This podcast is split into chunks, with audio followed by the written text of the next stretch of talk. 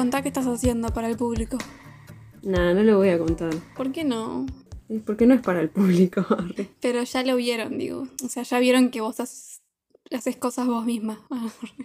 Yo les cuento, estoy viendo a Luz con un coso gigante de plasticola. Mandándole a un tarro de pintado de verde. No sé, ustedes adivinen. adivinen en sus casas. Sí, de dulce de leche. Estoy haciendo una casita de Bilbo. No sé por qué de Bilbo, puede ser de Frodo. Sí, puede ser de cualquiera. De cualquier hobbit. Sí, De hobbit, de hobbit, hobbit, de hobbit. hobbit. Hobbit, hobbit, hobbit.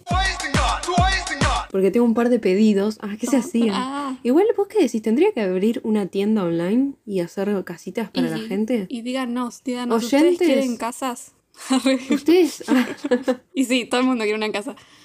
Eh, ¿Ustedes quieren casas para hobbits no, yo siempre le digo, a- pequeños? yo siempre le digo a Luz que tiene, tiene que hacer cosas en porcelana porque le salen lindas y, y están buenas. Y quizás si alguien le dice, che, están buenas, ah, hágame- haceme cosas. ah". Arre, le Y te decían eso, pago. nada más. Eh, oyentes, nos, nos dejan en comentarios si quieren que, que abra una tienda de cosas en porcelana y si me compran, porque no las voy a hacer para mostrar en, en Instagram nada más. A la porcelana sale dinero. Ay, ya se me olvidó todo. Bueno, páguenme dinero. Porque, ¿qué tienen que hacer los oyentes, Mel? Ah, se re perdía. Pero ahora lo decimos o después. Yo qué sé, Existen las cosas país. por un momento. Hay que lavarles el cerebro. Uh, El líder es bueno, el líder. No hay voluntad, olvídate de ello. De cinéfilas es bueno. Ah, no.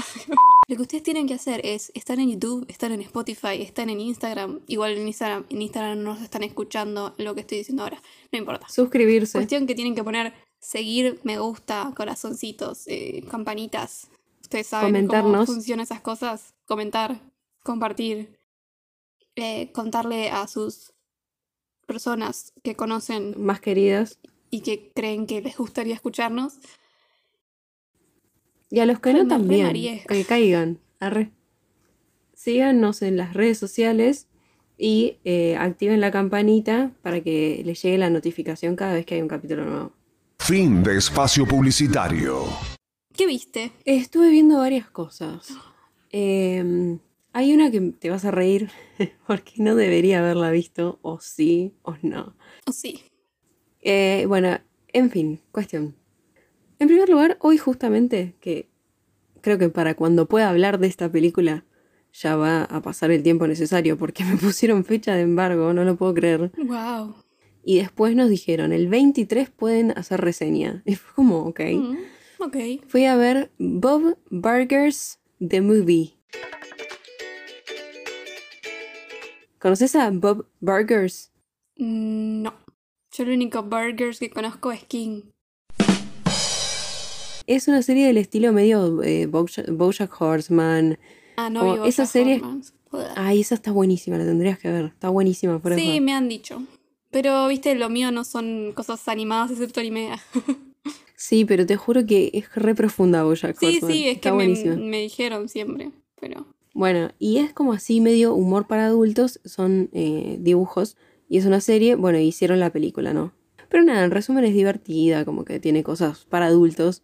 No me pareció tan nivel Bojack porque no me pareció un humor tan oscuro, pero sí es como Sí. medio humor negro y esas cosas. Por otro lado, fui al Gaumont, arre, o Sí, sí. Gaumont, como le digo yo, Gaumont.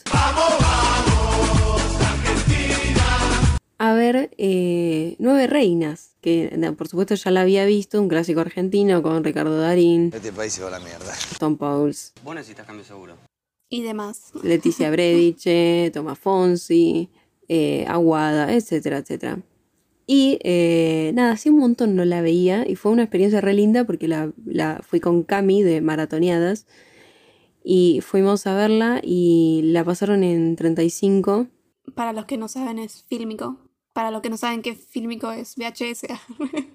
Para la gente que no sabe qué es un VHS, se retiran porque somos demasiado jóvenes. Eh, y estamos ofendidas. No, mentira, quédense, compartan, suscríbanse, activen la campanita. y es, Cuestión. VHS es lo que es antes de un DVD. Ah.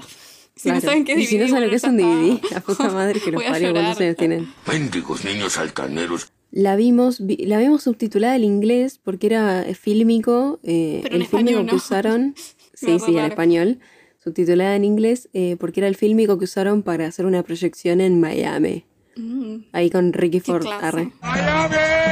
Y, y nada, fue re lindo, fue re lindo y, y la sala estaba casi llena, hicimos cola un montón de tiempo para conseguir entrar porque era gratis. Y nada, me- nos cagamos de frío mal, pero valió la pena porque terminó la película y hubo ovación, ¿entendés? Y Sí, es una re- peli que, es como ahora Un, un clásico argentino ya. mal. Ahora cumple 22 años la película, es una locura. En Y 2000. me, sí, me di cuenta que mm, había un par de personas, había unos pibes adelante que eran más chicos que nosotras. Y me di cuenta que la veían por primera vez y se estallaban. Qué loco. Se estallaban, fue re loco. No me imagino ver como por primera vez una película así porque... Sí, Va, mal, igual seguro hay algunas películas argentinas clásicas que no habré visto. Sí, sé. seguro, sí. Yo también. Eh, tendría que chequear la cartelera porque están reestrenando varias en el Gaumont. arre. Así que ténganlo en cuenta. Y bueno, por último lo que te iba a decir es eso que no tendría que haber, o sea, hay tantas series para ver nuevas que dicen que están buenísimas, que de crimen, que no sé qué, de, ¿cómo es? De Starcase, eh, la de Andrew Garfield, de los mormones, la de, bueno, todas, No ahora se estrena. The Voice. Están hablando todos de un par de series nuevas y yo le di like, le di like. Yo le di play a una serie nueva porque salió este año. Pero, ¿viste cuando decís, amiga, soltá, soltá? Porque vi, me controlé. Porque vi la mitad nada más, no la terminé de ver. Estoy pensando y no se me ocurre nada, así que... Ocho episodios, vi nada más cuatro de Vikings Valhalla. Ah, igual re, la estoy, yo la tengo en la lista. ¿Por qué? Yo no voy a ser quien para decirte, ay, no. No, no, bueno, ¿Por ¿viste qué? cuando decís por qué? ¿Por qué? Yo la tengo ahí y es como que estuve re tentada a verla en estos días, Sí, pero no la vi es re cortita igual, porque duran cuarenta y pico de minutos. O sea, Mm. como- y me vi cuatro de saque. hablamos. Arre. Y me, di, me vi cuatro así de, de una. Y dije, al otro día dije, uy, hoy me veo los cuatro que quedan. Y bueno, nada, no, no, no lo pude hacer, no sé por qué. Y nada, quedó ahí, pero seguramente en cualquier momento le doy play y la termino. Porque es, es, es eh, droga. Para mí los vikingos son droga. Sí, no sé qué tienen los vikingos. Bueno, sí sé qué tienen. Sí, sabes que tienen. Sabemos. ¿eh? Mm. Tienen muchas cosas. Eh, encima que fui a la feria del libro y me compré un libro de Thor Sí, y me compré el de Ragnar. sí, vi, vi que. ¿Por qué soy así? Estoy a full con los full vikingos. Está bueno, igual a mí me parece muy interesante la mitología nórdica. Lo que pasa es que esta no es como Vikings. ¿Viste No. cuando ya arranca Pero- y te das cuenta que es más trucha y Sí, decís, sí. "Mm", o sea, es más trucha que las últimas temporadas de Vikings, imagínate. Y los sí, es actores como son bueno.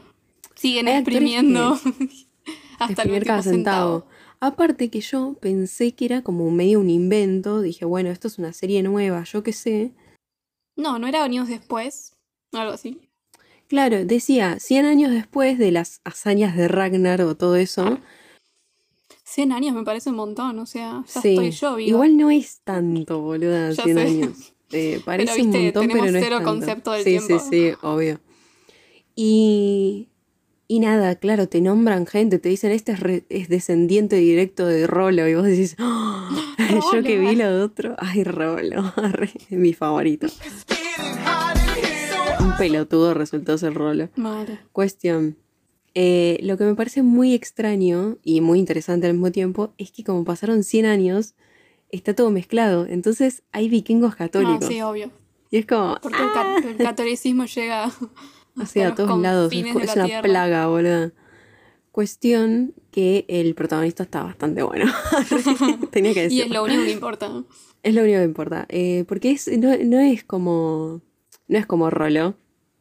O Ragnar. Pero no es como Ragnar tampoco. Es como. mm, Es como que se peina como Ragnar, pero tiene el pelo como más castaño oscurito. Arre. Bueno, Es, es una buena combinación. Me hace acordar al, al hijo de Ragnar que siempre decíamos que estaba bueno. V. Sí, a ese. ¿Cómo me acuerdo el nombre? Nunca me acuerdo nada. Muy, muy bien, igual. Bueno, este es más lindo ese, igual, es más lindo. V. No, no es tampoco la gran cosa, pero como que en conjunto, o sea, es un pibe que me lo mostrás al actor sin barba y te digo, ni en pedo. Mm. Pero ahí, Es que no es sé qué les pasa cuando los tunean de vikingos, es como 20 puntos para Gryffindor. I award Gryffindor House 60 points. ¿Qué viste vos? Yo he visto algunas que otras cosas, pero vamos a hablar solamente de una. Vi Nuestro Padre. No sé si viste que es un documental nuevo de Netflix. Ah, me lo agregué a la lista. Que, obvio, ya me lo esperaba. Sí. Pero no sé de qué Que se trata, pero me lo agregué. ¿Qué es? Fue raro, porque no es. Es un. No es un mal documental, es una película, ¿no? No es una serie documental, porque a veces Netflix hace muchas series documentales. Es una película. Y no me entretuvo tanto como me entretienen los documentales de Netflix. De asesinos seriales. arre. Sí, arre, no. Me entretienen más generalmente las, eh, las series documentales que hace Netflix, me parece. Mm, Pero en esta me pareció como que te meten lo que es el. No te voy a decir nada para no spoilearte, pero te meten lo que es el tema, ¿no? El- a discutir. ¿eh? sí. Y vos decís, bueno, qué choto. O sea, como que te lo, te lo tiran de una, ¿viste? Y decís, bueno, qué Sí. choto. eh, y es como todas entrevistas con estas personas involucradas. No hay plot twist. Sí, pero no. El, Mm. el- no hay plot twist, pero sí hay como que en una voz decís, al principio como que dije, bueno, ¿y ahora qué? O sea, sí, es un medio bajón lo que está pasando. Eh, es bastante impresionable, digamos. Sí. Y lo, lo que pasa es que va escalando. Vos decís, ah, bueno, es as- hasta acá. Y después sigue subiendo no el tema. ¿entendés? Como que sigue agravándose y vos decís, uh, ¿cuándo termina? Y eso es lo que lo pone interesante Sí. a la cuestión. Pero no hay ningún cierre. Es como te muestran los hechos de algo que pasó y te dicen que esto también pasa en otras, en otras partes. No, no es solo este caso. Me encanta cómo lo estás describiendo Sí, sí, sin sí. querer decirme Es nada. que es como la única trama que hay si te digo lo que pasa. Es que además te lo van a decir al toque. Pero bueno, quiero que te sorprendas al menos cuando apenas lo empezás a ver que te dicen cuál es la, la trama. Igual no sé si lo dirá la descripción del... No, igual no, no leo descripciones de Netflix porque la Yo verdad sabes que, que no me lo sé, las escribe un simio. Yo me lo imaginé al toque más o menos cuando con el título nada más. En Lo que, al- a, lo que iba a ir este documental. Yo me imagino algo, pero no sé si tiene que ver, así que ni idea. Yo diría que está bueno por lo que es la historia, pero no es tan emocionante quizás. No hay como tantas vueltas y ¿Por qué no está Ted Bundy? Sí, Ted Bundy hizo demasiado. nuestro, nuestro Ted Bundy es nuestro asesino estelar. Y nada, eso. Y después volví a ver Bohemian Rhapsody. Qué linda, me gustó mucho. La Yo fui la a ver al cine, cine. dos veces. Yo la vi en el cine una, el día del estreno creo. O el fin de semana ese por ahí. Y, yo fui y no había mucha gente incluso y era como re loco porque estaba como en el cine sola con unos amigos lindo. y fuimos a ver eso. Y la, todas las canciones de, de, de Queen sonando a todo lo que da, estaba muy bueno. Pero esta vez la vi de nuevo. Yo me puse a llorar. Yo me puse medio mal, pero no tanto. Sí. Y esta vez la vi de nuevo porque mi madre y mi hermana no la habían visto. Entonces se las puse Ah, y me quedé viéndola con ellas. sí, yo la vi en la tele ya un par de veces también. Ah, yo no la había visto de nuevo desde que Ah, la vi en en cine. Cine Canal la dan mucho. Mira. Y, y nada, a ellas les re gustó además. Sí. Y es como que me gustó más creo que incluso esta vez que la vi. y me causa gracia porque con, con mi familia tenemos la obsesión con los gatos. Entonces cada vez que aparecía alguno de los gatos de Freddy estábamos, ¡ay, Ah. Ah, entonces hoy vas a hablar de uno. Sí, ya sé. Es que lo pensé cuando lo estaba escribiendo. Digo, ay, qué, qué básica que soy. Veo un gatito y digo, esta película es re lindo el de buenísima. acá. Es re peludito. Entonces, estamos acá reunidas para hablar de la película. ah, ¿qué? Yo soy Luz. ¡Wow! ¿Cómo me olvidé de Ah. eso? Estamos cambiando eh, papeles ¿Qué está en este podcast. Y Luz se está acordando de cosas que yo me- antes me acordaba. Yo soy Mel. Yo soy Luz. Y esto, Esto es. Juego de Cinéfilas. Cinéfilas. Va a haber spoilers, lo digo ahora, me voy a olvidar. y en este capítulo estamos reunidas para hablar de The Crow. Pero, si escucharon Spidey o el capítulo de The Batman, ambos capítulos, cuando a mí me dan algo que tiene que ver con un cómic, primero vamos a hablar del cómic. Sí. Así que vamos por eso. El cómic vamos a empezar primero por su creador. James O'Barr es un dibujante estadounidense que tuvo una llegada al mundo particularmente desdichada, digamos. ¿Por? Su madre estuvo en prisión varias veces y Uh. en psiquiátricos, así que ni siquiera se supo bien cuándo nació él. Qué bajón. Ay, qué tremendo. Entonces la fecha de nacimiento se le asignó el Estado y le pusieron el primero de enero de 1960. Ah, ni ganas de Ni ponerle sí, ni una ganas de fecha pensar, más. porque se dice como se pensaba que había nacido entre Navidad y Año Nuevo, pero no se sabía cuándo, entonces le pusieron primero de enero. Claro. Y vivió su infancia en un orfanato. Pobre. Después de ser adoptado, se enamoró de una chica llamada Bethany y se fueron a vivir juntos cuando él tenía 17 años. Se Ay, re comprometieron y antes de casarse, un conductor alcoholizado la atropella a Bethany en las calles de Detroit y fallece. Ay, qué horror. Pobre chabón. James se enlista en el ejército y cuando vuelve después de sus dos años de servicio, busca y se entera de que el conductor que atropelló a Bethany falleció. Sí. Toda esta angustia y deseo de venganza lo canaliza en el arte. Y en Menos 19... mal. Sí, mal. Y en 1981 empieza a crear una tira de cómic titulada The Crow, o sea, El Cuervo, tomándose obviamente de la tragedia de su propia vida. Qué horror, pobrecito. La serie de cómics se lanza en 1989, año en el que nace mi hermana, que aunque no parezca relevante, después van a ver por qué sí. No es relevante, pero por qué sí lo estoy diciendo. Mm, Está dibujada en blanco y negro, con estilo gótico, e influenciado por Edgar Allan Poe, casualmente, El The. Crow, y bandas de rock como Iggy Pop, Joy Division y The Cure, entre otras. En el cómic, la, la historia es sobre Eric y él y su prometida Shelly son atacados por una pandilla.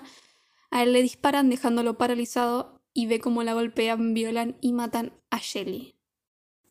Qué horror. Eric termina muriendo en el hospital para después ser resucitado por un cuervo y busca venganza de los asesinos.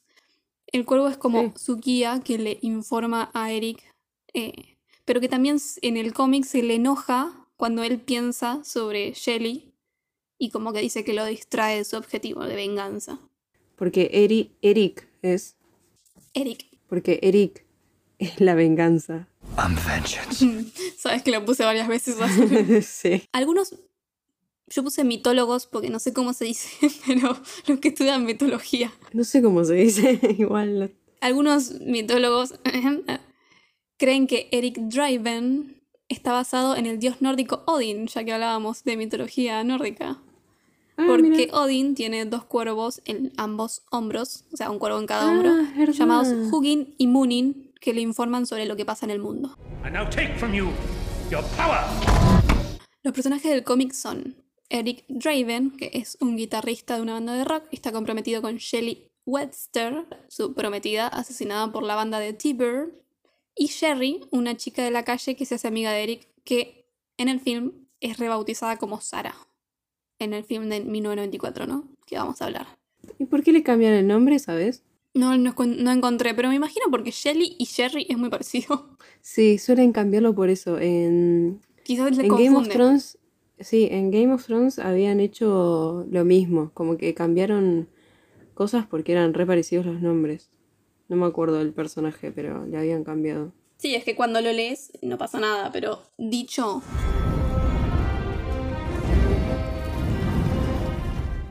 Bueno, tanto en el cómic como en las siguientes adaptaciones, los poderes que tienen, eh, o sea, que tiene el cuervo, porque es como el cuervo una de tres especie, ojos. Arre. eh, que es como una especie, porque después hay adaptaciones, no solo la de 1994, sino como que siguen, sigue, le sigue pasando a diferentes personas, no es solamente Eric Mm. Draven, sino que son una especie de cuervos, se le dicen.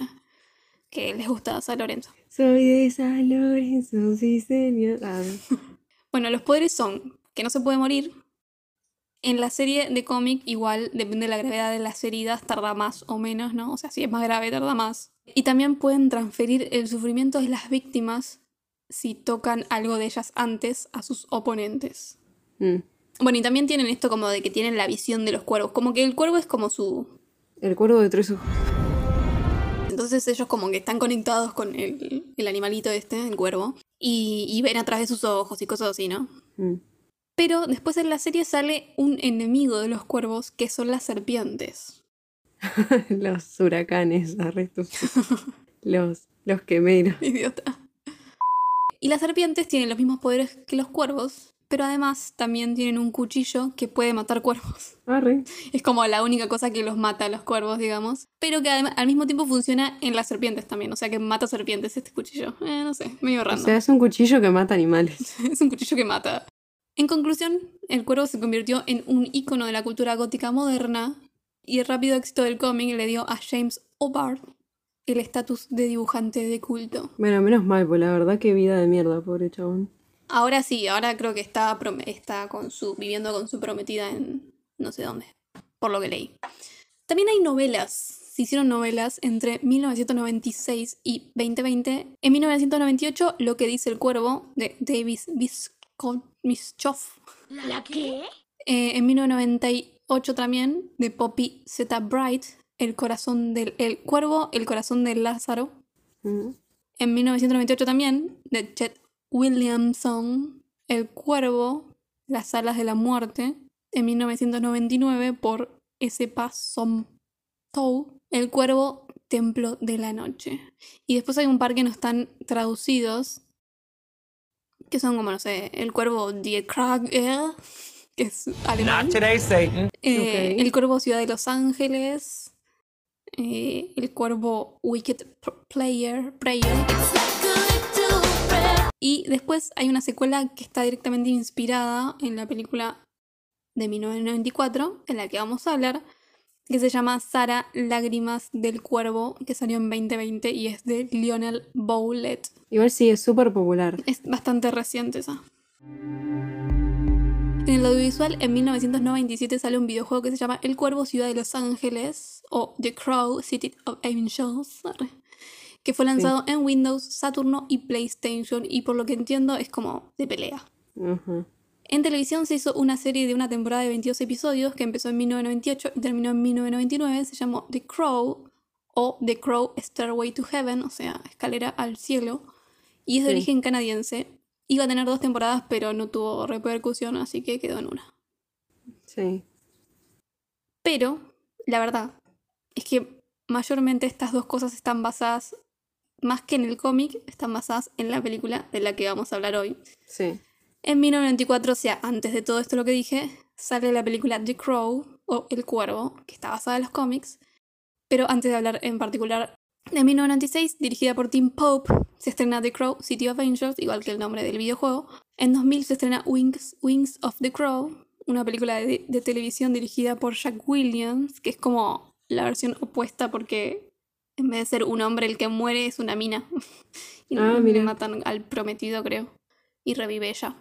También en 2000 sale The Crow 3, Salvation, dirigida por Bharat Naluri. Y en 2005 sale The Crow Wicked Play- Prayer, dirigida por Lens Mungia. A finales de 2008 se anuncia una remake del Cuervo de 1994, o sea, hacer de vuelta el Cuervo de 1994, que iba a ser dirigida por Javier Gutiérrez eh, y que decía que iba a ser como fiel a la original y que decían que iban a, a meterle la producción a James O'Barr, o sea, el creador del cómic, todo eso.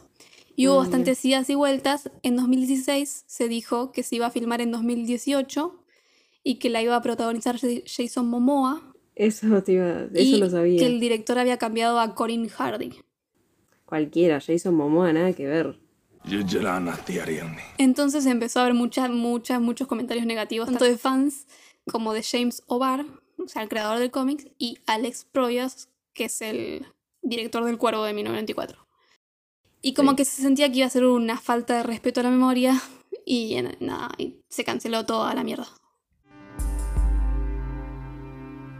We walk the narrow path. Antes de empezar la película, primero voy a decir que este iba a ser un episodio triste. Me parece que Sí, es re triste. triste. Sí, re triste. Por obvias razones, y si no las conocen, como estuve diciendo, vamos a hablar a lo último, último de esto. Porque quiero como que dejarlo para lo último y enfocarnos más que nada en la película En la al peli. principio. Así que a lo, a lo último nos vamos a deprimir. Sí, es re triste, man.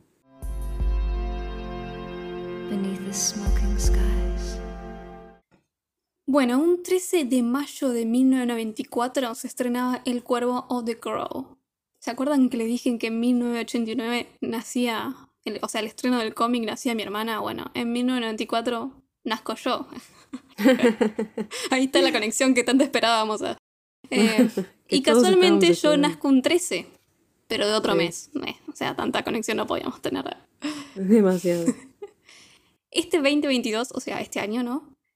Se cumplieron 28 años del estreno y el 13 de mayo de este año cayó un viernes al igual que en 1994. O sea, fue un viernes 13 que se estrenó la película. Eh, James O'Barr dijo que cuando conoció a los ejecutivos de la película, originalmente le dijeron que querían hacer un mu- musical con Michael Jackson. Arre. Y él se cagó de la risa pensando que era joda, y no. Era de verdad, era una propuesta real.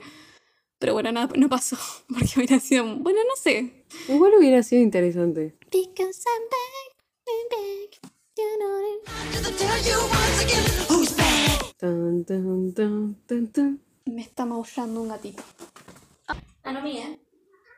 Anomi. Anomi. Anomi. Vení. Me mata. Me mata escuchar conversaciones. Sí, no, es que... O Hablamos. sea, vos hablás con los gatos. Me mata. Sí. Sí, Es que- sí, re normal. Vos sí le hablas a cualquier persona que tiene. Sobre todo gatos, porque perros también, pero los gatos te contestan. Y los gatos te. O sea, Te, te te discuten. ¿no? entienden. Entienden muy bien lo que decís para mí. El director de la película fue Alex Proyas, un director, escritor y productor australiano, nacido en Egipto, que Ah, mira. en cuanto a dirigir películas, la primera que hace es El Cuervo, en 1994, y seguidas por muy poquitas, que son Dark City, 1998, Garage Days, 2002, Yo Robot, 2004, Señales del Futuro, 2009, y última, Dioses de Egipto, 2016. Ah, esa la conozco, pero nunca la vi. No me sonaba el nombre, me sonaba y no me sonaba el nombre, siento como que es un nombre muy sonable. Sí. Entonces no sé si la vi, para mí que no igual. Alex Proyas quería filmar toda la película en blanco y negro, como es en los cómics, excepto Sí. por las partes de los flashbacks, que también en los cómics es como en color. Ah, mira. Pero los productores no quisieron, entonces filmó la película en un tono monocromático mezclando el rojo con el gris oscuro. Los guionistas de esta película, como dije antes, está primero basado en el cómic The Crow de James O'Barr, que la plata que ganó de esta película la donó a organizaciones internacionales que ayudan a los niños. Qué bien. Y después eh, los que escribieron el guion fueron David J. Stowe y John Shirley, que iba a anotar cosas que hicieron, pero no las anoté. Ah, ya fue. La película está clasificada R por Uh. la gran cantidad de violencia y lenguaje violento, las drogas Sí. y el uso de sexualidad. Bueno, empecemos con la película. Se empieza con un recorrido aéreo como si fuera un pájaro, guiño, guiño, por una ciudad oscura en tonos marrones, con fuego por todos lados y un texto que dice 30 de octubre, Noche del Diablo. Yo pensé que era inventado esto. ¿Vos sabías que existía la Noche del Diablo? No. Resulta que el 30 de octubre se celebra en gran parte del medio oeste y el noreste de Estados Unidos y creo que en partes de Canadá. No tengo idea si en otros países, pero puede ser que sí, porque cree que, se cree que se inició en Irlanda en 1880 con historias mitológicas de duendes y hadas. Ay, me encanta. Eh, la Noche del Diablo o Devil's Night en inglés se le dice más que nada en Detroit, del estado de Michigan de Estados Unidos, porque en otros lugares tienen otros nombres. Y es una noche antes de Halloween, obviamente, donde se produce vandalismo, se provocan incendios, se tira papel higiénico en las casas. Ah, sí. La Eh, purga. Sí, mal. Es medio la purga, igual. En Detroit parece Sí. que hay como mucho quilombo porque incluso hay toque de queda en Detroit ahora. El 30 de octubre para chicos adolescentes. No, qué zarpado. Porque hay como mucho vandalismo. Parece. Están re locos, boludo. ¿qué les Sí, muy Estados Unidos, ¿no? Pero en el mundo del cuervo está este Devil's Night es peor, ¿no? Que supongo lo que será en Detroit, no sé. Es como que al mismo tiempo me suena, pero como que es re común capaz decir la noche del diablo, entonces. Sí, no sé, como que a mí me sonó y al mismo tiempo pensé que era como algo, viste, quizás de... Sí, de Halloween. cuentos o algo así, no, qué sé. Pero no sabía que es, realmente es, el- es como una festividad, ¿entendés? Allá. No, yo tampoco. Eh, y bueno, también por esta escena de inicio que se ve la ciudad en llamas, digamos, eh, se usaron miniaturas y proyecciones para hacer las llamas. Mm. O sea, no prendieron fuego, se nada. nota. Sí, se se notan nota igual retruchas. Son retruchas, sí. Entonces, una niña en voz en off, o sea, decir que no la vemos, dice: Las personas una vez creyeron que cuando alguien muere, un cuervo lleva su alma a la tierra de los muertos. But sometimes, something so bad happens that a terrible sadness is carried with it. y el alma no puede descansar en paz. Entonces a veces, solo a veces, el cuervo puede traer esa alma de vuelta para corregir las cosas. Ahí, entrando por una ventana circular y rota, nos metemos en la escena de un crimen donde está la policía, ¿no? Desde la ventana, uno de estos policías mira hacia abajo como tapan un cuerpo en la calle y dentro de la habitación hay una mujer que está ensangrentada y se ve que está en mucho dolor y está siendo Sí. atendida por los médicos. Entonces hay flashes como de cámara, muchos planos chiquititos, como que se va registrando el lugar. Y nuestro policía, que le voy a decir nuestro policía, por toda la- porque no me- o sea, el nombre me molesta, es como complicado. Igual ahora lo voy a decir. Pero bueno, nuestro policía ve, ve algunas cosas de las que están ahí y encuentra una tarjeta que dice que Eric Draven y Shelley Webster se iban a casar al día siguiente, la noche del 31 de octubre. Son las dos, crimen, las dos víctimas de este crimen, ¿no? Sí. Y uno de los oficiales dice, ¿quién carajo se casa en Halloween? Ay, qué pelotudo. Y nuestro policía igual remarca, nadie. Sí, yo muriendo. me recasaría en Halloween. Arre. Eh, ¿por qué no? Ah, yo no me casaría igual. Pero... Yo no me casaría, pero para joder a la vida a los demás. Pero sí hay que casarse. Me, recasa- me recasaría en, en Halloween vestida de algo. arre. De novia. De, de- de la novia de Chucky. arre. ah, sí. Bueno, nuestro policía es el sargento Albrecht. O sea, es complicado, Albrecht. Bueno, no es tan Sí. complicado, no importa. Ah. Que está nombrado así por un miembro de la banda de Joy Division. Que Ah, es raro, porque en realidad el miembro de la banda de Joy Division no se llama Albrecht. Tiene otro nombre Ah. súper random, pero el chabón se puso el apellido Albrecht porque sí, o sea, se puso otro apellido y se puso Albrecht. Ah, ok. No sé. Pinto. Random. Este sargento está interpretado por Ernie Hudson, que es un actor estadounidense conocido por interpretar a Winston Sedemore de Los Cazafantasmas. Y estuvo. Trabaja en Modern Family también. Ah, ya le iba a decir. Maldita sea. Ah, perdón. Porque me causa gracia porque pensás como yo escribo en realidad. en la primera peli que estuvo fue en 1979, Led Belly, ni idea, y The Human Ni. Tornado, ni idea. Re yarnado, boludo. El yarnado de antes. Bueno, después algunas otras cosas, eh, Me mata el nombre. sí, mal. La araña humana. No. Estuvo, creo que animada, puso la voz para el Sí. increíble Hulk en 1979. Después la película de Jazz Singer en 1980, que es la remake del clásico de 1927. Sí. La mano que mece la cuna. Ay, esa De peli me 1992. encanta. ¿La viste? Sí, Ay, me Sí, está encanta buena. esa película. Hace un montón no la veo. la vi hace un montón también. Eh, Cuentos de la cripta, serie de TV de 1993. En Amas de Casa Desesperadas, serie de TV del 2007. En Bones, serie de TV del 2008. Sí, en Dragon Ball. Evolution, la película del 2009. Y últimas series, como dijo Luz. Una es Once Upon a Time, eh, Once Upon a Time en 2014, Modern Family en 2016 y Arrow en 2019. Ay, mirá, me encanta el protagonista de Arrow, es re lindo. Arre. Vi la, Nunca me la llamó la temporada. atención ver eso. Y bueno, pero es un superhéroe. Yo Por sé que no.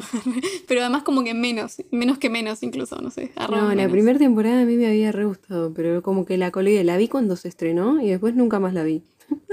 es eso muchas veces en mi vida, no sé por qué. ¿Cómo te atreves? Son superhéroes, ¿ah?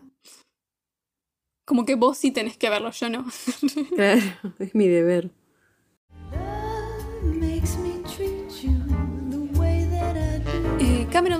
Que hablamos el capítulo pasado, le fue ofrecido el, ro- el rol de Shelly, pero lo rechazó porque no le gustó Leon. Me encanta. Igual, la verdad Sí, igual no que- parece mucho. Sí, para mí por plata, dijo. "Ah". No, sí, mal. ¿Cuánto le iban a pagar por eso? Además, no creo que le paguen mucho en esa peli. Eh, Shelly es Sofía Ginas, pero no escribí nada. Porque, bueno, no sé. Bueno, entonces, mientras se llevan a las víctimas, o sea, el de la calle está muerto y la mujer que la llevan en la ambulancia, pero sabiendo que la van a intentar salvar, pero no hay muchas posibilidades de que sobreviva y, spoiler, no sobrevive. Antes de que se la lleven aparece una niña, y, que es la que escuchamos al principio en el monólogo, eh, y se preocupa, se preocupa, se pone a llorar todo, y nos enteramos que, bueno, es como...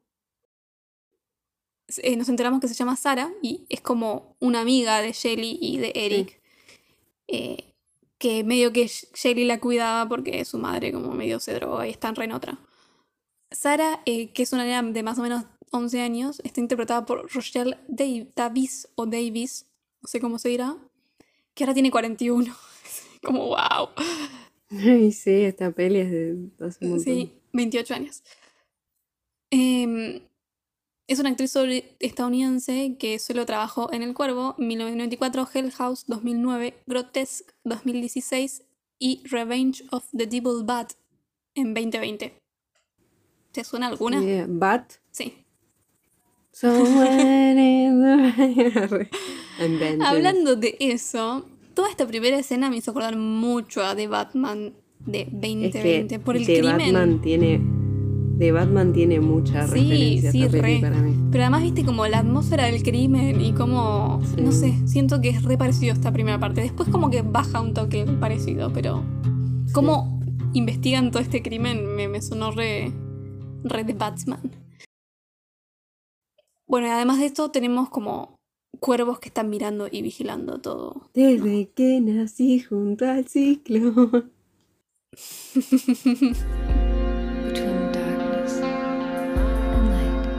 Fundido a negro.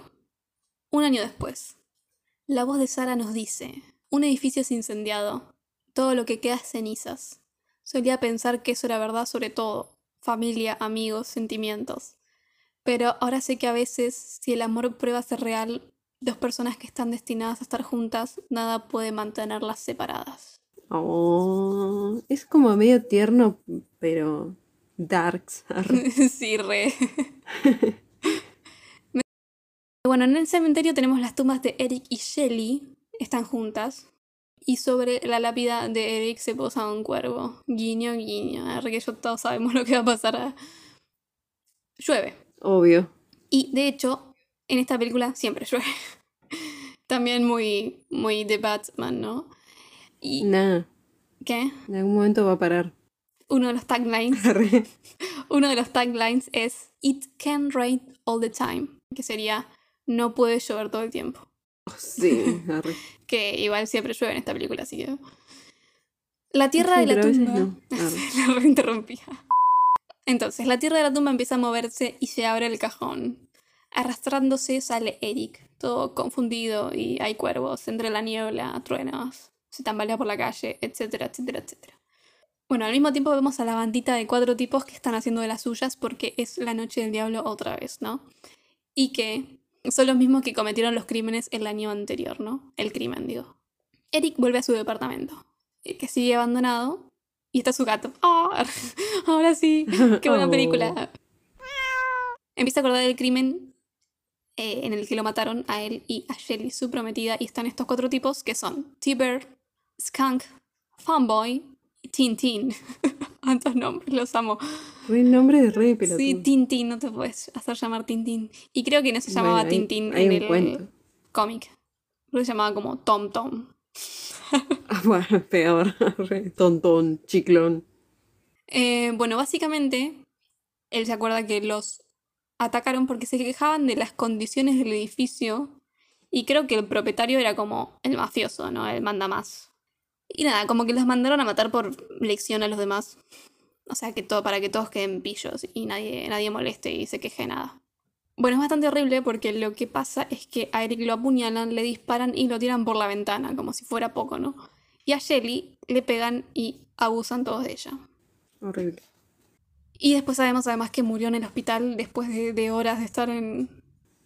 Agonizando. básicamente. Toda esta escena del recuerdo es en rojo y azul, que contrasta demasiado con la...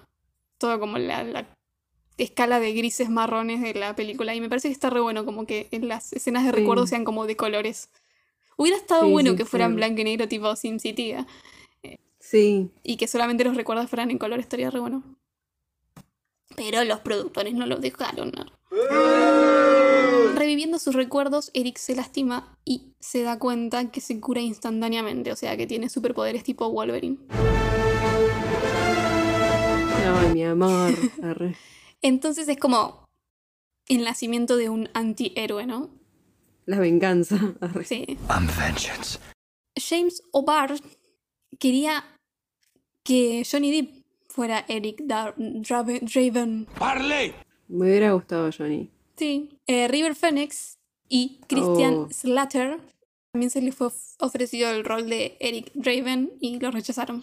A River le hubiera quedado bien también. Sí. Bueno, Eric termina siendo Brandon Lee, pero vamos a hablar a lo último de él. Sí. Mientras escucha la canción de la canción Burn de The Cure, que creo que fue hecha especialmente para la película, vemos a Eric convirtiéndose en el cuervo, básicamente. Sí. El maquillaje me hizo acordar mucho al Guasón, pero en blanco Sí. y negro. Y además después me di cuenta, o sea, buscando información, que en realidad eh, el Guasón de Heath Ledger en la película Sí. The Dark Knight de 2008 estaba inspirado en el cuervo. Sí, sí. O sea, Es literalmente esta está película inspirado. está muy. Esta película inspiró a un montón Mm. de cosas. Sí, sí, me di cuenta porque me sonó muy... O sea, mientras la veías como que veía influencias. Otras cosas, sí, sí. Sí. How about a magic trick? Y bueno, también se viste todo de negro, medio punk, medio gótico. Y acaricia al gato, que es blanco y peludito. ah, Me y da es muy lindo. que el, como que el gato le dice qué botas ponerse, qué, qué zapatitos Sí. ponerse. Y bueno, la- el gato tiene estilo. ah. Eh, y se va con el cuervo en el hombro, ¿no? Alex Precious dijo que a Brandon no le gustaba cómo se veía el maquillaje cuando apenas se lo ponían, o sea, como que quedaba muy prolijito. Entonces tuvieron la idea de que se lo ponían la noche anterior y él dormía con el maquillaje y como que quedaba naturalmente corrido. Ay, igual. No le hace muy bien a la piel eso. No. No. Y a- igual en ciertos momentos se nota que está como re prolijo el Sí, maquillaje. y no le queda bien, tenía razón. No.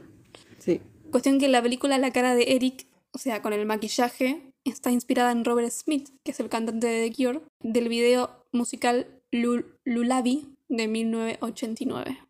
Ah, mira.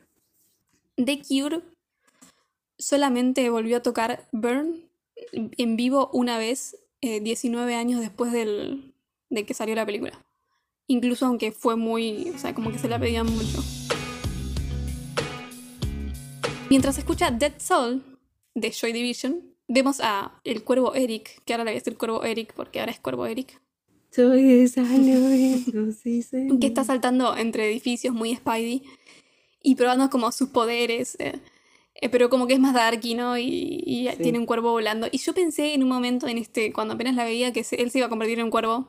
Y nada, como todo muy Drácula, Batman, Robert Pattinson. ¿Qué está pasando? La venganza. I'm vengeance.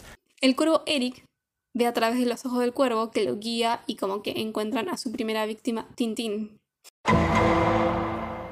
Tintín. Tintín está interpretado por el actor Lauren Mason o Mason, que es un actor de teatro, cine y TV, conocido más que nada por participar en películas como Hackers de 1995, en la serie Prison Break de 2005 al 2009, eh, en la película Ali, que es la película biográfica del 2001 sobre Muhammad Ali, el Otra vez nombramos a, a Will. Y creo que Lawrence hace como su, de, con su contri- contrincante, puede ser. No sé, no la vi yo, Ali, pero sé que es, que es eh, Will. Bueno, también está en The Shield, eh, la serie del 2002 al 2008, y la película The Lincoln Lawyer, de 2011. Entonces, Cuervo, Eric y Tintín pelean. Entonces, como al ser la primera pelea que tiene siendo el cuervo, como que tiene recaídas, ¿no? No, no es todo soy muy fuerte y, y te voy a matar. Pero bueno, al final lo termina matando a Tintín con sus propios cuchillos Queda todo cuchillado. me mata. y hace con su sangre, después dibuja como un cuervo en la pared gigante además y muy trucha la sangre. Pero bueno. Sí. Después vemos una banda tocando en un boliche medio underground. Sí. Bueno, ahí conocemos al que manda, que se llama Top Dollar. Me encanta Top Dollar.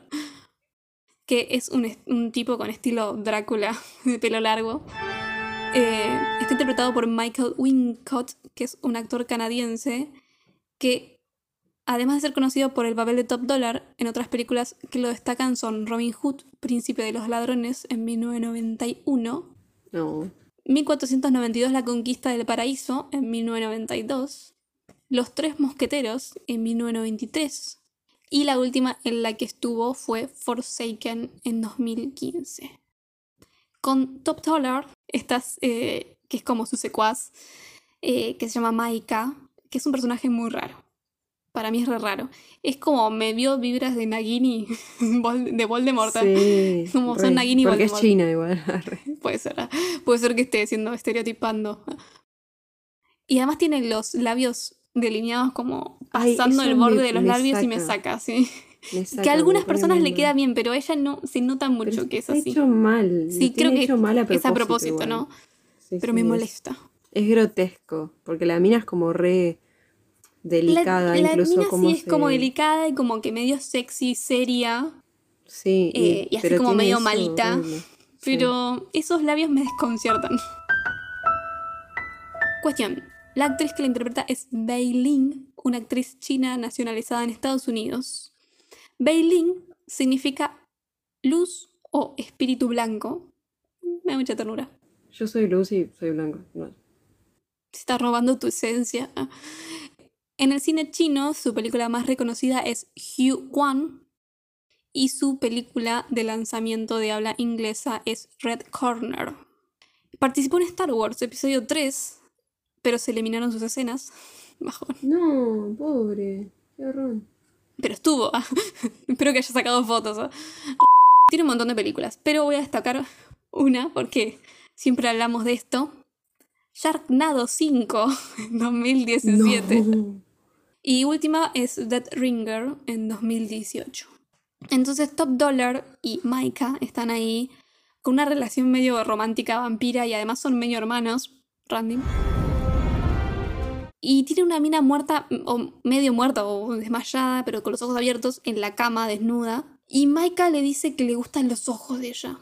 Dice que lindos ojos. Y hay como una cosa, y además le dice con un cuchillo en la mano, y hay como una cosa con los ojos que se mantiene durante toda la película, igual no me cierra tampoco, porque es como... Sí, no, no se explica mucho. eso, Ellos todo el tiempo tienen ojos en las manos, se morfan ojos, no sé. Sara, la niña, se encuentra con su madre en un bar de mala muerte que está apretando con Fanboy. Cuervo Eric va a una casa de empeño donde Tintín tiene un, como un trato con el dueño, que es todo como que están todos con la mafia, ¿no? Igual. Eh, Tintín le vende las cosas de la gente que mató o robó o etcétera. Y entre estas cosas estaba el anillo de Shelly, ¿no? Que le dio hace un año. Cuestión que encuentra el anillo. Amenaza al tipo de- del lugar y le hace mierda todo. Además, el tipo se da cuenta que le pega un tiro y como que no pasa nada porque se cura todo. Y termina encontrando eh, el anillo. Y al mismo tiempo, como que se acuerda cosas de ella, ¿viste? Porque al tocar el anillo, como que tiene esta cosa de. Sí, de conexión. Sí, de que recibe recuerdos y estas cosas así. Siempre que recibe un recuerdo me da una pena, porque el chabón parece que se está, está destrozado. pobre. Sí, sí. Antes de entrar a la casa de empeño, Cuervo Eric toca la puerta y dice: Suddenly I heard a tapping. Acá parafrasea el poema de Edgar Allan Poe, El Cuervo, que dice: Sí, Suddenly there came a tapping. O sea, no es exactamente igual, pero es parecido. Eric, Cuervo, Cuervo Eric, termina yéndose de la casa de empeño y la prende fuego, la explota, ¿viste? El tipo igual de la casa de empeños sale vivo, pero le hizo mierda a todo el lugar. Casi. Pero bueno, acá tenemos cuando sale, está el, nuestro policía y tienen su primer encuentro. Lo gracioso es que el policía le dice, don't move. Y, Sí. y Cuervo Eric le responde, pensé que la policía decía freeze. Sí. Eh, tiene una conversación, eh, se da cuenta el policía, nuestro policía, de que este chabón mató a Tintín. Y como que ya le da una pista para que también se dé cuenta que es Eric, porque él había estado en, el- en su muerte del año Sí. anterior, ¿no? Pero se supone que está muerto, entonces como que medio todavía no lo sabe, pero después termina dándose cuenta Sí, que se sí da cuenta bastante rápido. Y medio que lo, lo acepta demasiado fácil también. Sí. Sí, Eh, tipo, no, no dudas de que estás mal de la cabeza un toque. Sí, o sea, en todo caso, fíjate, anda, anda al médico y después. Cuestión que en una en nuestro policía se distrae y Cuervo Eric desaparece y ahí puse I'm the Shadow. I'm vengeance. Top Dollar se entera de que se prendió fuego la tienda de empeños y que murió Tintín. Y en esta escena hay una- un plato de plata, una bandeja de plata, con un polvito blanco, que es cocaína, ¿no? es. Tiene las linitas, pero me causa gracia porque es como un kilo de harina que tienen ahí, es un montón. Sí, es un Generalmente montón. cuando se están drogando en una película, vos ves las linitas blancas y listo, o sea, y un poquito quizás. Pero tiene una, una montaña de, de coca, o sea. De coca. Eh, después tenemos una pequeña escena donde Cuervo Eric salva a Sara de que la choque un auto y medio que ella lo reconoce porque él le dice la tagline que le dice It can't rain all the time. No puede llover todo el tiempo. sí. Ahí nos, bueno, ahí no nos enteramos, nos enteramos después, pero It Can Rain All the Time es una frase de, la, de es una canción de la banda que tenía Eric. Jim Obar, el creador del cómic, se inspiró en un encuentro que tuvo, estaba como en un almacén y se dio cuenta que no, como que no tenía mucha plata para comprar, ¿no? Porque obviamente tuvo una vida difícil. Decidió comprar solo arroz y un hombre atrás de él en la línea le dijo You can eat rice all the time y le pagó todos los alimentos que él iba a comprar y que no tenía plata para pagar. Ay, qué bueno. Este hombre resultó ser Lee Coughlin, que después fue el mayor cuando él se enlistó en la marina. Ah, mirá vos. Entonces volvemos a Fanboy y la mamá de Sara. Están en una habitación inyectándose morfina y besándose, eh, o sea, medio en cuero ya, como que van, va a pasar a otra cosa, cuando ven a un cuervo en la ventana, seguido al toque de un tipo. Arre, ¿qué- ¿quién será, no? Igual se estaban inyectando morfina, así que no sé. Morfina, boludo, es un montón morfina. Sí. Cuervo Eric entra por la ventana con una guitarra. Es la guitarra de Lolo. Sí, me encanta eso, tipo, Es la pasión por la mal. música.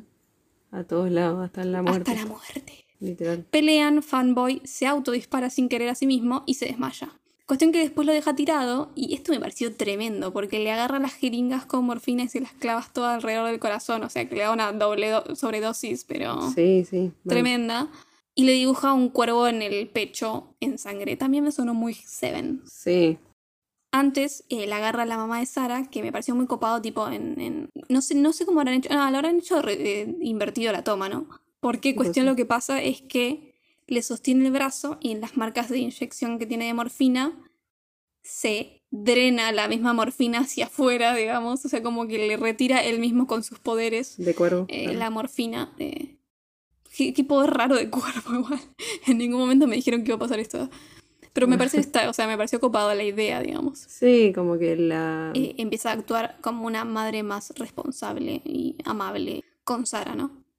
En la película había escenas que fueron eliminadas con una subtrama donde el actor Michael Berryman hacía de Skull Cowboy. Skull Cowboy era un personaje que estaba en una situación similar a Cuervo Eric, pero como que estaba preso en la tierra de los vivos por la eternidad. Pero no se sabe muy bien por qué, ¿no? Ah, Eh, y actuaba como guía de personajes que estaban en una situación similar, tipo o sea, diciéndoles qué deberían y qué no hacer para no quedar atrapados en la tierra de los vivos, digamos. Esto es una reversión de... de Ghost. la sombra del amor. Arre. Y en una escena eliminada le dice a Eric que si hace cosas que lo alejen del camino de la venganza, iba a perder sus poderes y podría no volver a morir y encontrar la paz. ¿Por qué digo esto acá? Mm. Y drenar la morfina de la- del brazo de la mamá de Sara no es algo que tenga que ver con su venganza. Después de esto, esto es como una, una cosa que quedó, pero después eliminaron las escenas siguientes, entonces como que no se explica, porque la trama seguía y él perdía sus poderes Mm. y venía eh, Fanboy, lo atacaba, lo lastimaba y él no se podía curar. Después vemos en la película que él tiene como cinta eléctrica, o sea, cinta negra de la eléctrica, creo que es, Sí. En el Sí, cuerpo de- y en el brazo, porque eso es lo que usó para vendarse las heridas que le había hecho Fanboy y que no se pudo curar. Ah, mira. Y también explicaba eh, mejor la vulnerabilidad de Cuervo Eric en la batalla final en la iglesia, porque tampoco tenía nada que ver con su, con su venganza eso. Pero bueno, se lo cambió y se puso lo del cuervo, que después veremos. O sea, que su debilidad era el cuervo y después veremos al final.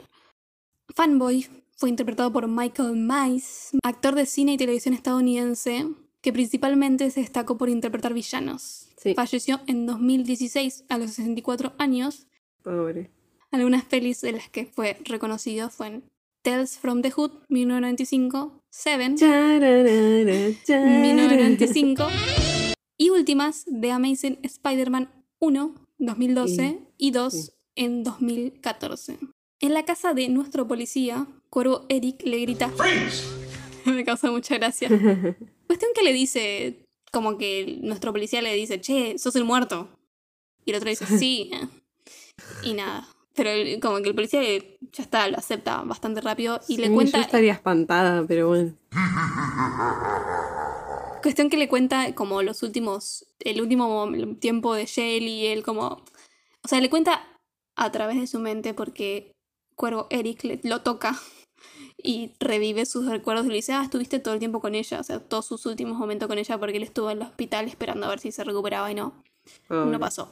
Hasta acá tengo que decir, pero como que me pasó que era como todo medio estructurado los diálogos, Sí. como que muy robot. Es muy una- 90 igual, la peli Sí, en general, sí, la sí. onda. Pero me pareció como el montaje y, el- y los diálogos me parecen como estructurados en ciertas partes. Porque era tipo, uno decía algo y veíamos la cara de ese, y después, o sea, el otro decía algo y teníamos la cámara con el otro, no sé, era como todo Sí, tic, sí. tic, tic, como muy. Pero después la última parte de la película no es tan así. Es como la primera mitad que me pareció muy así. Y también me pareció que era todo medio barato. Y hablando de eso, que la película era una película que tendría que haber sido como de, tre- de 30 millones y se hizo por 18 millones. Así que cortaron a... La eh, cinta aisladora. Eran argentinos los de la producción. Mal. Entonces nos quedan dos, ¿no? Skunk y Tiber. Vamos a presentarlos juntos. Skunk lo interpreta Ángel David o Angel David, depende de dónde seas, ah, que es actor, escritor y director. Eh, apareció bastante en La Ley y el Orden.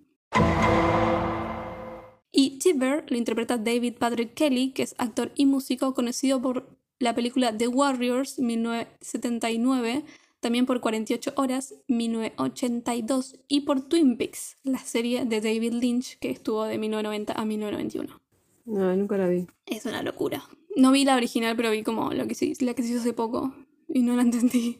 Igual no la puedes Ay, entender. no es que. Tengo no- que ver la original. O sea, no la entendiste por lo, eso, te iba a decir.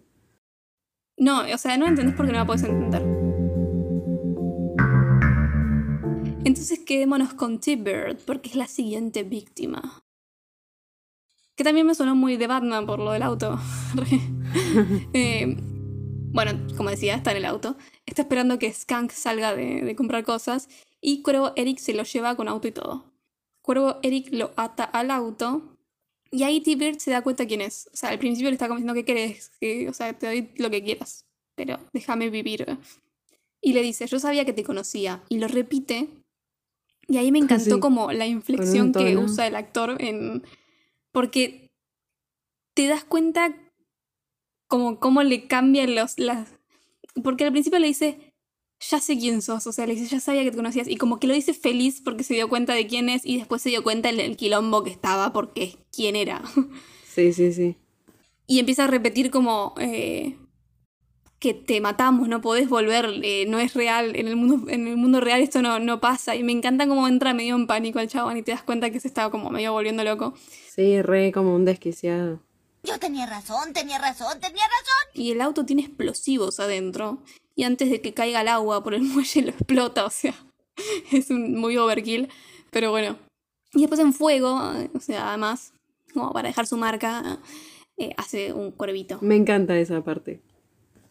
Sara y Cuervo Eric se encuentran por casualidad en el antiguo departamento de él. Y ella como que, nada, le dice, I see dead people. sé que volviste de los muertos. También lo acepta re fácil. Pero igual ella es una niña, así que puede aceptarlo fácil. Sí, la nena la banco. Sí, sí. Bueno, y se abrazan todo, muy... Es como. Sí, él es como re parece padre. Es re tierno. Sí, sí. man. A pesar Porque de... es como que es. Tiene ese aspecto, pero como que es una ternurita. Sí, es re loco porque le sale como... Estos extremos, te da miedo, porque es como un Sí, es psicópata. sí, siniestro. Cuando se ríe todo. Sí. o Joker. Pero después es como que cuando en otras tom en otras partes te da ternura o pena, ¿viste? Y es como... es re amor.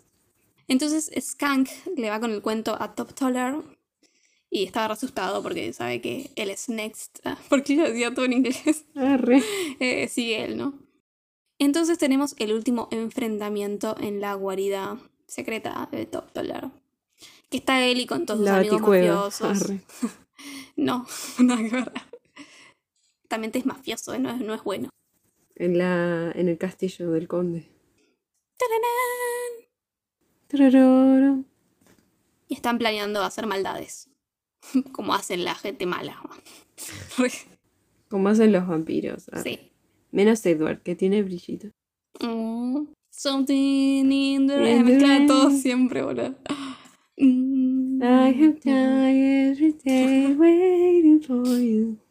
¿Cuántos años tienes? Ah, Arre. 17. ah.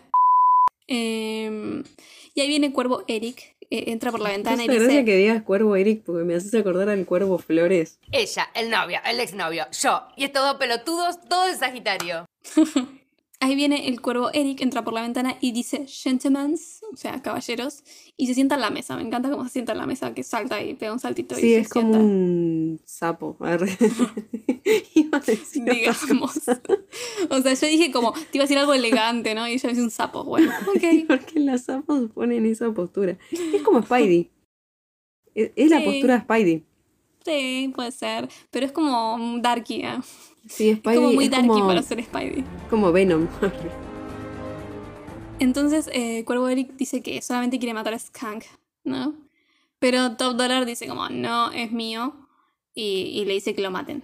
Eh, entonces empieza como la, la batalla.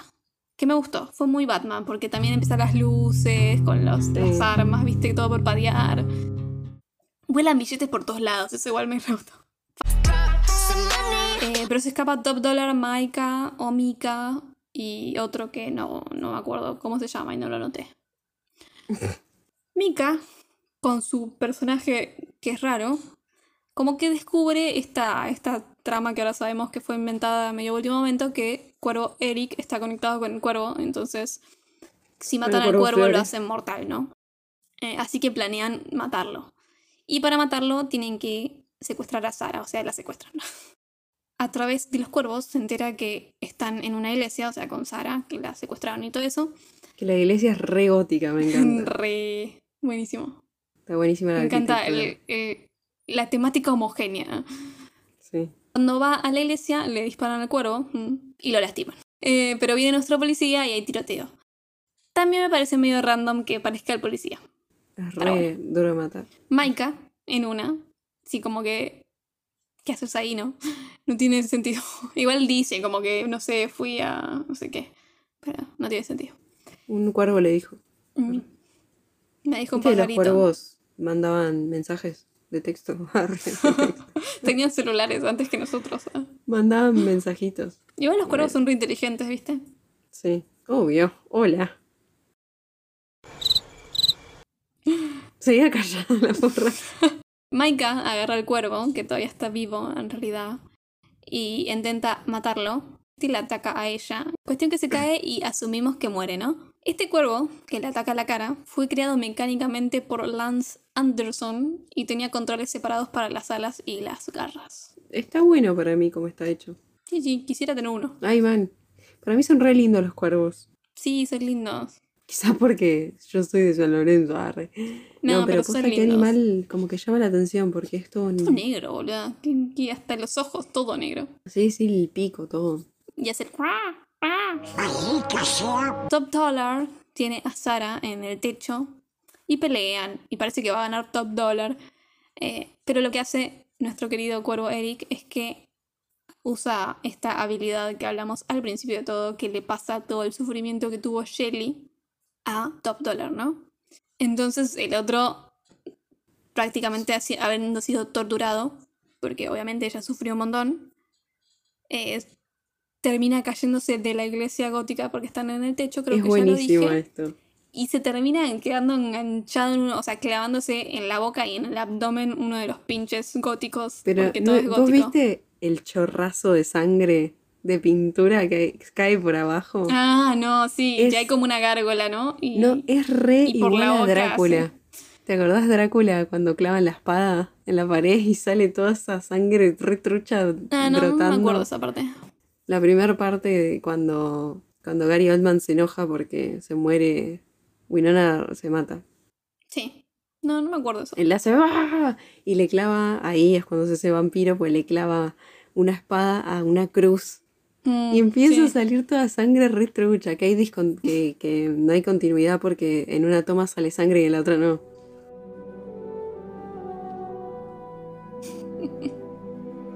Cuervo Eric vuelve a morir, habiendo cumplido su venganza. vengeance. Y tiene como una visión de, de Shelly toda de blanco que lo besa. y Falopa, pero bueno, se casaron, en- en el cielo. pero no hicieron caso a la parte de que la muerte los separe. Ah, Mm. re goma. ¿Por qué igual es hasta que la muerte los separe? ¿Por qué no puede ser después si supuestamente amas a alguien? Como que. No es como hasta, la, hasta que la muerte los separe, es como re trágico. Como que te invita a matar a alguien. Arre. Me, me parece, me parece Esto que no era así. Creo que entendiste mal el casamiento. Dar. Bueno, nuestro policía resulta ser herido, pero sobrevive. Y Sara está sana y salva. Y nos dice, como monólogo final, si las personas que amamos no son robadas, la forma para que vivan para siempre es no dejar de amarlas. Edificios se queman, la gente muere, pero amor de verdad vive por siempre. Pero el amor de verdad, qué mal que lo escribí. La canción final de los créditos es It Can't Rain All the Time de Shane Sivery. Y lo primero que aparece cuando empiezan los títulos es la dedicatoria para Brandon y Elisa.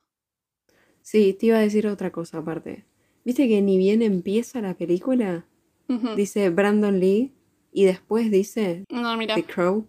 Sí. Primero dice Brandon Lee. Y es como me pone la piel de pollo.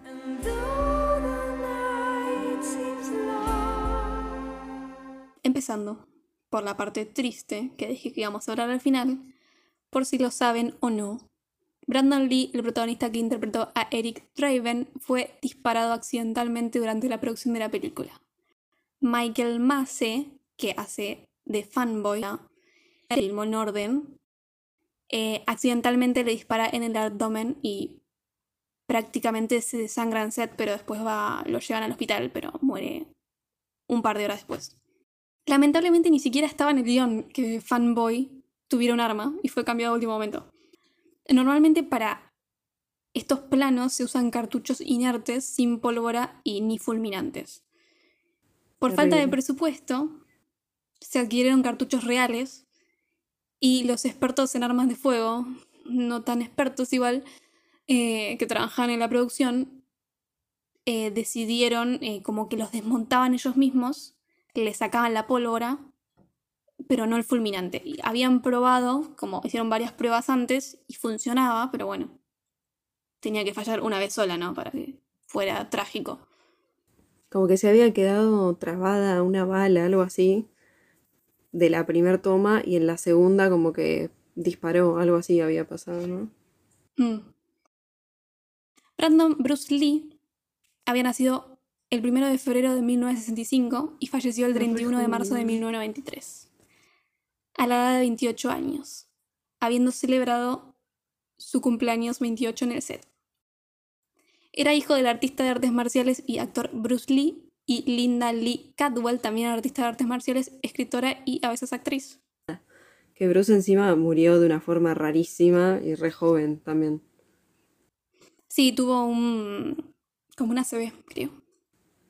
Sí, pero como que dicen que fue medio raro porque él ya estaba mal de salud. Sí, pero él ya estaba mal de salud, se descompensó, le dieron como unas cosas repotentes, como una droga repotente, se hizo medio adicto. Sí, fue como Fue muy inesperado. rarísimo. Brandon era aficionado a las motos, o sea, era motociclista, músico, tocaba la guitarra, practicaba artes marciales también e inició su carrera como modelo eh, y en publicidades. En el cine, su primera aparición sin acreditar fue en Crime Killer 1985, después Legacy, eh, Legacy of Rage 1986, Laser Mission 1989, Shadow in Little Tokyo 1991 y Rapid Fire 1992, para finalmente The Crow 1994. Cuando estaban promocionando la película Once Upon a Time in Hollywood, Brad Pitt contó en una entrevista en Esquire que él era muy amigo de Brandon y una conversación que habían tenido una noche eh, dice esto, ¿no? Salieron a dar una vuelta y como a las 6 de la mañana volvieron a la casa de Brad, Sí. que habían, o sea, estaba- estaban medio en pedo, borrachos, ¿no? Y entonces eh, Brandon le dijo que pensaba que era, iba a morir joven como su padre Ay, qué horror. y al año siguiente consiguió el papel del cuervo. Ay, qué terrible. Mal. Bueno, Brad eh, en Once Upon a Time in Hollywood eh, se pelea con Bruce, ¿te acordás? Sí, por eso también es como que justo está la referencia ahí. En una entrevista, Brandon Lee dijo que seguía los pasos de su padre, refiriéndose a hacer grandes películas, pero no a imitarlo. En Seattle, en un, en un cementerio, están las tumbas de Brandon y Bruce Lee, una al lado de la otra. Sí, eso lo sabía. Va, sabía que estaban juntas, no dónde, ¿no? Qué terrible. Después de la trágica muerte de Brandon, Entertainment Media Investment Corporation eh, son los que compraron lo que había de película y usando eh, tecnología de CGI que hasta ese momento era bastante nueva y eh, tipo Sí. dobles completaron las escenas que faltaban de Hay Brandon. algunas que se nota que es como que él está de- muy de espaldas o muy de costado, con sombra. James Ovard, después de donar lo que ganó de la película, como dije antes, Sí, sí. dijo que él era muy amigo de Brandon y no le parecía correcto tener, o sea, como haber ganado plata con una película de con él, en donde murió él. Y dice que justamente no, incluso no, no había dicho que la donó la plata porque Sí. no le parecía como que estaba haciendo caridad tampoco. Es como que él sentía que la plata estaba manchada con sangre. Básicamente. Entonces, después de que Brandon muriera, Sí. falleciera en set, digamos, los escritores Malone Green, Terry Hayes, René Balzer en- y Michael S. Chernuchin eh, reescribieron las escenas y diálogos que faltaban para cubrir eh, la ausencia de Brandon y son los responsables de todo lo que la, la narración en voz en off de Sara. Your tears.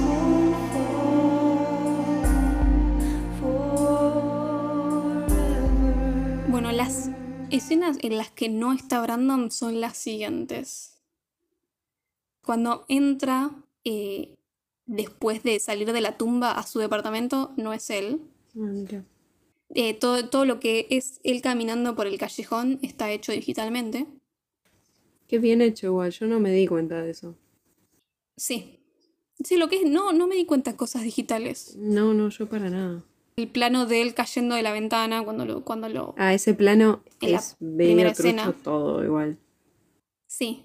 También igual uno piensa que alguien cayendo, cayendo de una ventana no es real tampoco, entonces Sí, es como sí, que sí. siempre se ven truchos, ¿viste? Son complicados Pero- hacerlo de verdad porque no están hechos de verdad. Alan Rickman en Die Hard se cae de verdad. bueno, pobre. Pobrecito. Motherfucker. Bueno, y en este, en esta, igual de la caída de ventana, digamos, eh, es un doble de cuerpo, solamente que le añadieron la cara de, de Brandon digitalmente. La escena en la que se pone la- el maquillaje también es un doble. Ah, mira. También la imagen de cuando él está cambiándose a la ventana con el cuervo en el hombro. Y la escena en que Sara está en el departamento y se encuentra con Ah, y esa que se abraza, ¿no? Eric también eh, es un doble. Linda Lee Cowell, la viuda de Bruce Lee y la madre de Brandon Lee, eh, los demandó por negligencia a la- al productor Edward R. Pressman y, el, y al actor Michael Mess, Pobre mujer, Mace, o sea, ¿no? el que disparó el arma. Y y a 12, cu- a como a 12 personas más eh, por la muerte de su hijo en el set. Pero bueno, terminó recibiendo una compensación de 3 millones de dólares. no- por- nada te compensa eso. ¿no? El tema que también es... eh, sí creo que, o sea, se los acusó de negligencia y bueno, hubo tema con esto. Pero se absolvió a Michael Mays, ¿no? De, de haber... o sea, No, fue un accidente, ¿no? No, Él no lo mató, ¿no? Y bueno, incluso aunque no fue acusado por la muerte de Brandon Lee, Michael Mays paró de actuar porque estaba muy traumatizado por el accidente.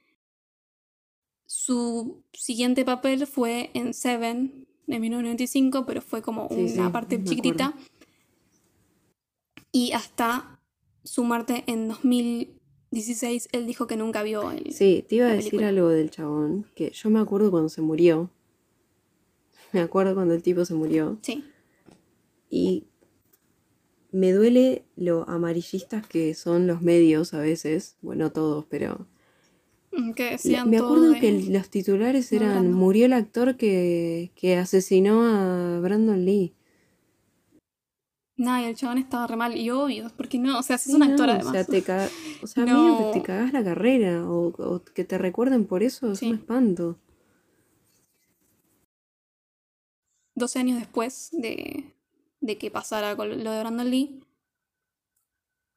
él dijo que tenía todavía Es que sí, del accidente. una culpa, boluda, que no te la re- que no, te la regalo. Sí, sí, es que uno lo piensa, uno se pone quizás en el lugar que no, o sea, no sabes cómo se debe hundir, ¿no? Pero matar accidentalmente a una persona cuando estás trabajando, o sea, como que estás haciendo un trabajo y como que además tenés un arma que lo hace como más real, porque no es que, bueno, estás trabajando, no sé, en una fábrica metalúrgica y de repente pasa algo.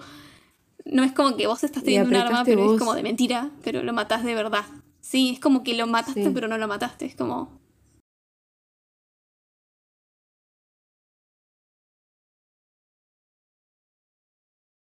Finalmente vuelvo a que la dedicatoria para Brandon y Elisa se refiere a Brandon Lee y Elisa es su eh, prometida, que apoyó la decisión de Alex Proyas, el director, de completar la película como tributo. Me pone la piel de pollo, porque ellos creo que se habían casado hace unos meses. Sí, sí, boludo, a mí una terrible. pena escribir La esto. historia es terrible, te digo. Pero bueno, como decíamos antes, también esto. Yo me enteré de esta película y de lo que pasó con Brandon Lee a raíz de lo que Sí, pasó hace relativamente poco Baldwin. con Alec Baldwin. Que también le pasó lo mismo, o sea. Y lamentablemente murió una. La directora de fotografía. La directora de fotografía y salió herido el director, ¿no? Algo Sí. así. Y es como de vuelta, o sea, no aprendimos nada, ¿no? Porque, ¿cómo puede Eso ser es lo que, que no. me, me sorprende. Todos hablaron del caso. Todos recordaron a Brandon porque no puede volver a pasar algo así. Esa, cancel esa película se canceló. La de, sí, la de. Alec no. Rust era, ¿no? Sí. Era una western. No va a ver la luz esa película, ni en pedo. No, porque además también, o sea, que vas a otra vez decir, está bien, la de justo la de Brandon es como que él era el personaje principal y que lo podés decir como medio como tributo porque quizás él dedicó un montón a esto y es como, bueno, no sé. Es un- una línea medio rara, ¿no? Pero Ross es como no sale la directora de fotografía y es como, sí, está bien, es, es su trabajo, pero también... Sí, no aparte sé. que no, creo que no habían grabado tanto, tanto. Mm. Elisa Hutton, la prometida de Brandon Lee, tuiteó y puso hace 28 años estaba destrozada por la conmoción y el dolor de perder al amor de mi vida, Brandon Lee, por un sinsentido. Ahora mi corazón duele de nuevo pensando en el esposo y el hijo de Alina Hutchins y por todos los que han sido afectados tras esta evitable tragedia. Evitable, totalmente.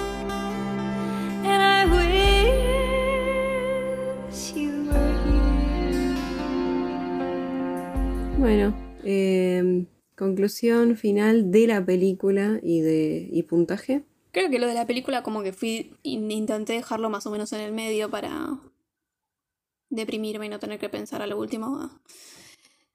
Pero bueno, em, me gusta el estilo, me gusta lo dark quizá, ya sabemos, ¿no? Lo sé, por eso cuando vi que la habían recomendado, que ya me había olvidado que la habían recomendado, dije, ah, le doy esta, Mel. Pero Sí, pensé que la habías visto.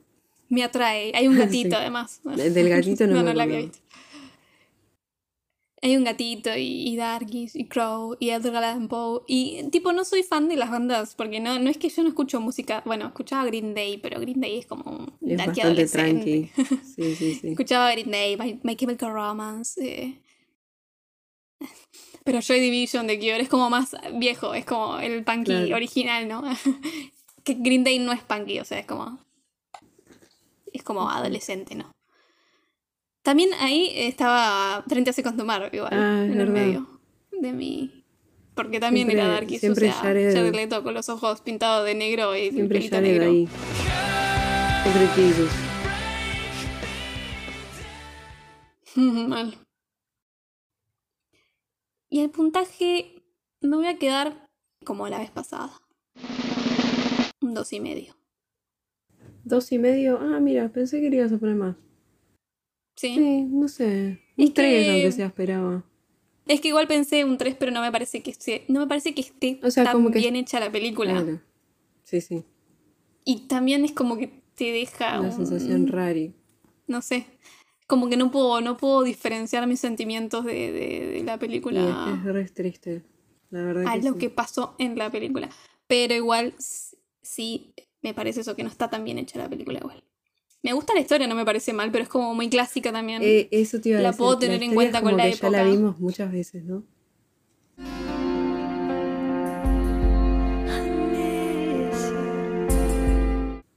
Bueno, Bueno, la semana que viene nos vamos a. nos van a estar escuchando hablar de.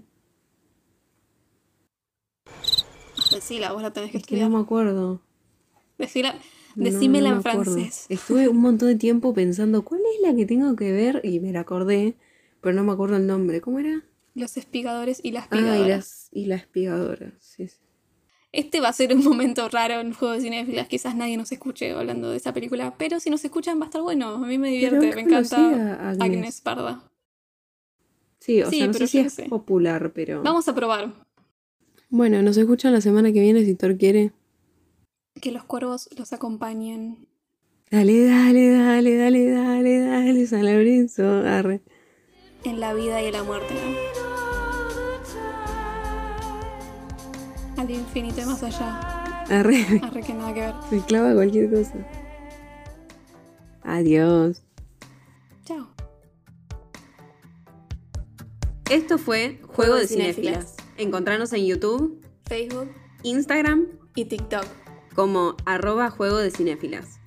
Yo soy Mel, me pueden encontrar en Instagram en arroba m.rem, rem con doble E. Y yo soy Luz y me pueden encontrar como arroba Sirena de Comarca. Nos, encontramos, la próxima semana.